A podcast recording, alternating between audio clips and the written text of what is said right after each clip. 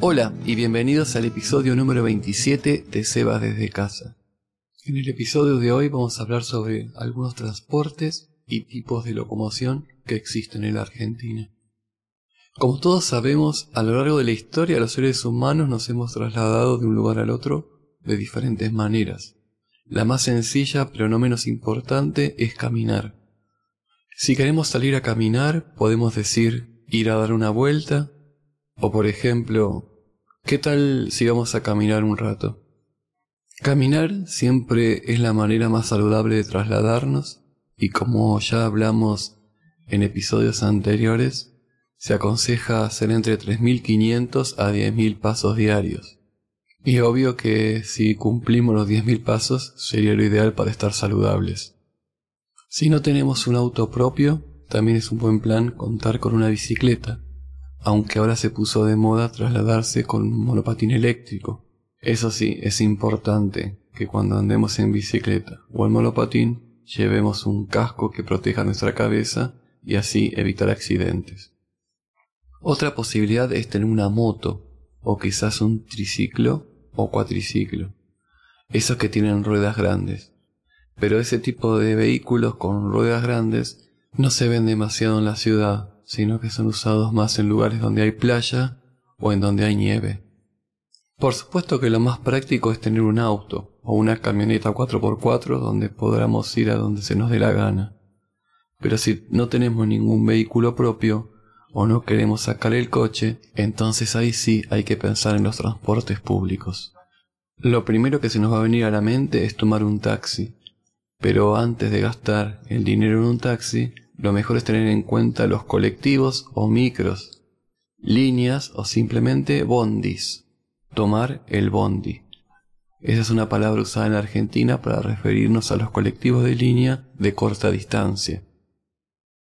Además, hay que tener en cuenta que en las ciudades grandes, como Buenos Aires, se puede contar con el subte. El subte se le llama al subterráneo. Son esos trenes que andan por debajo de la tierra y así combinar dos o tres líneas y poder movernos por la ciudad.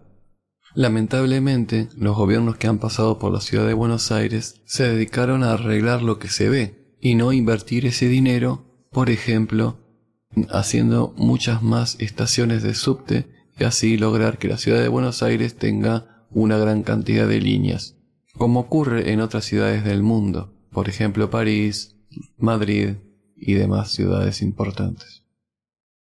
En Buenos Aires, Mar del Plata, La Plata y la verdad que no sé qué otro lugar más, se utilizan las tarjetas magnéticas llamadas SUBE y estas nos permiten viajar en subte, colectivos, trenes y demás. Y justamente los trenes son otro medio de transporte que se utiliza dentro de las ciudades, ya que aquellos trenes de larga distancia en la Argentina ya dejaron de usarse y fueron suplantados por los micros. Otro medio de transporte que se dejó de usar es el tranvía. No todo transporte se realiza por tierra, ya que si queremos volar tenemos varias alternativas. Las más pequeñas son las avionetas, que suelen ser utilizadas por aquellos que recién empiezan a la aviación. Pero este tipo de transporte la verdad que no está pensado para llevar demasiada gente. Lo mismo ocurre con los helicópteros, que a pesar de que son muchos más versátiles para su movimiento, no están pensados para grandes distancias. Para ello, si queremos hacer grandes viajes, tenemos que pensar en los aviones, los aviones de pasajeros. Existen una gran variedad. Uno de ellos es el Airbus A320. Es el avión comercial más utilizado, con más de 15.200 unidades vendidas en el 2019. Después tenemos el Boeing 737, según la empresa fabricante, cada segundo despegan o aterrizan dos aviones de este modelo en todo el mundo. El Boeing 777, destinado a vuelos de larga distancia, constituye el bimotor más grande construido a nivel mundial. Por último, el Boeing 747 es conocido como Jumbo o Reina de los Cielos. Ha sido uno de los más grandes usados históricamente. Pero ¿qué ocurre si queremos ir por agua?